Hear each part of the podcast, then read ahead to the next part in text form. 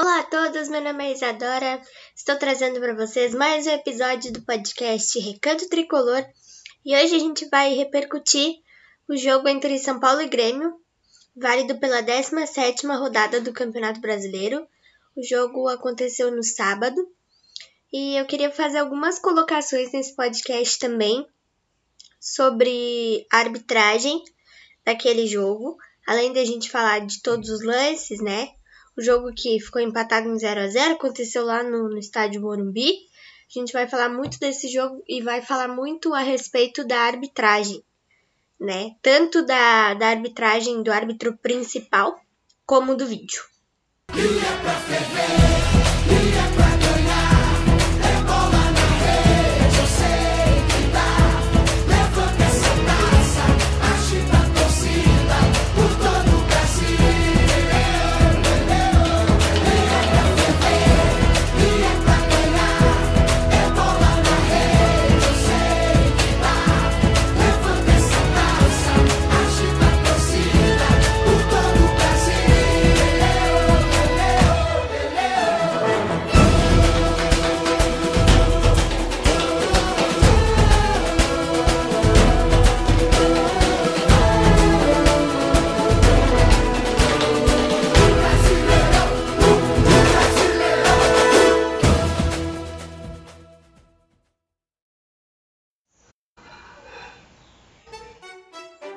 Bom, gente, então, como eu disse para vocês, o jogo ficou empatado em 0 a 0, né? Aconteceu no sábado, dia 17 de outubro, válido pela 17ª rodada do Campeonato Brasileiro, lá no estádio Morumbi.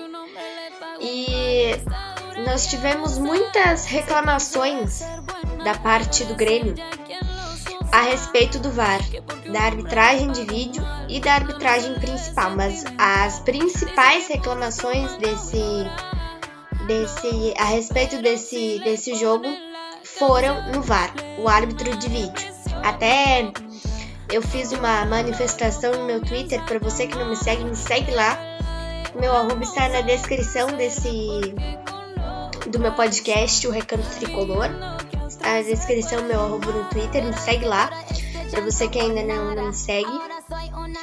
Uh, e eu fiz uma manifestação sobre isso, porque o Grêmio foi muito, muito, é, absurdamente prejudicado nesse jogo por conta do VAR. Nós tivemos dois lances, um de pênalti cima do, do Jeromel e um de cartão vermelho pro Reinaldo, jogador do São Paulo, que fez uma falta no PP. E outro. E esse mesmo Reinaldo fez uma falta no Luiz Fernando. Tanto que o Luiz Fernando saiu machucado de campo. Né? O Reinaldo que cometeu muitas faltas nesse jogo, no Alisson também ele fez falta, o Alisson também se machucou, né? E o Grêmio foi muito muito roubado, digamos assim por esse árbitro. O árbitro principal era o Rafael Trace. E o VAR, eu não me recordo do nome do árbitro de vídeo. Mas, uh, se vocês souberem, vocês, pra você torcedor gremista que não me segue ou me segue, que escuta esse podcast me segue no Twitter, coloque na resposta do meu do meu tweet no dia do dia 17 tá? Em qualquer um deles que eu postei no dia 17 de outubro pra gente, pra eu descobrir o nome do VAR. Porque eu não me recordo do nome do VAR. Era um nome meio estranho, eu acho. Mas eu não me recordo do nome do, do árbitro de vídeo. Mas o Grêmio foi muito prejudicado nessa partida.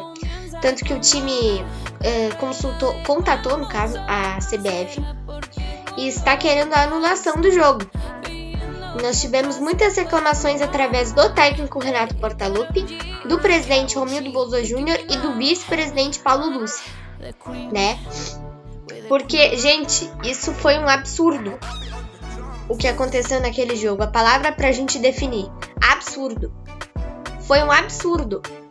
No, eu tava vendo a transmissão pelo Sport TV, não sei se todos vocês viram também, mas estava sendo transmitido esse jogo, estava sendo transmitido pelo Sport TV e pelo Premier, né? E o, o Sandro Beirahit, que é o, que, o, que é o comentarista de arbitragem, um deles, né?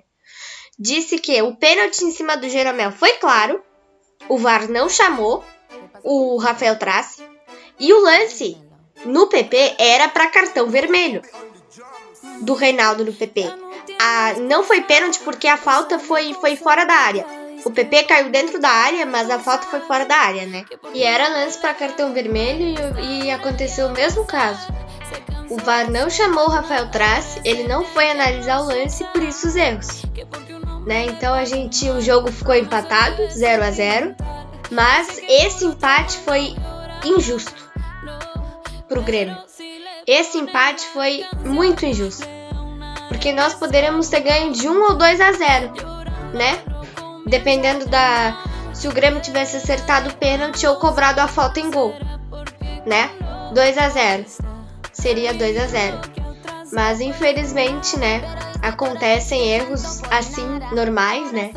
Que a gente fica bem estressado, né? Mas tem, tem árbitros de vídeo que realmente, gente, não dá pra apitar, um, pra, pra ficar no monitor acompanhando o jogo. Esse árbitro é um deles, que o São Paulo solicitou a troca. O São Paulo solicitou a troca do, do VAR nesse jogo. Eu não sei quem era que estava para apitar, né? De início, mas o São Paulo solicitou a, a troca, né? E é, por um acaso, esse árbitro de vídeo que foi, foi, foi solicitado, foi escalado para ficar no monitor acompanhando o jogo, estava dormindo, né? Estava dormindo na cabine de. de no monitor do, do vídeo. Porque para um árbitro de vídeo não ver aqueles lances que até todo mundo viu da TV de casa, ele só podia estar dormindo na cabine, né? Não tem outra explicação. Podia estar, só podia estar dormindo na cabine do, do, do vídeo, porque não tem outra explicação. Ah, todo mundo viu de casa, todo mundo viu. E um árbitro de vídeo não vê um lance daqueles é muito absurdo, muito absurdo, um empate injusto, né? Mas enfim, Agora o nosso próximo compromisso é pela Libertadores, dia 22, contra o time do América de Cali, última rodada da fase de grupos, né? Às 9h30, quinta-feira, é o dia desse jogo, na Arena, né? O Grêmio é líder hoje. Se ganhar, é líder também, já está automaticamente classificado para as oitavas de final, porque ganhou seu jogo contra a Universidade Católica na Arena. Esperamos que a gente ganhe, né? Uh, quinta também. E o nosso próximo compromisso pelo Campeonato Brasileiro é dia 25, lá na Arena da Baixada, contra o time do Atlético Paranaense. E pra gente encerrar esse podcast, eu queria dar uma notícia muito legal para as gurias tricolores, né, para nós meninas, que agora uh, a CBF divulgou, né, que agora os jogos do Campeonato Brasileiro Feminino serão nos mesmos estádios que os times masculinos usam né? Ou seja, dia 25, gente, mesmo dia do jogo do Grêmio, lá no Paraná, as gurias estarão jogando na Arena pelas quartas de final do Campeonato Brasileiro. Eu achei muito legal essa notícia para a gente encerrar esse podcast com uma notícia bem legal. Eu fiquei sabendo disso na, na sexta-feira e achei muito, muito legal essa ideia de colocar as gurias a jogarem nos mesmos estádios que os que os times masculinos também usam, né? Então foi isso, espero muito que vocês tenham gostado. Um beijo um abraço para vocês e até o nosso próximo podcast.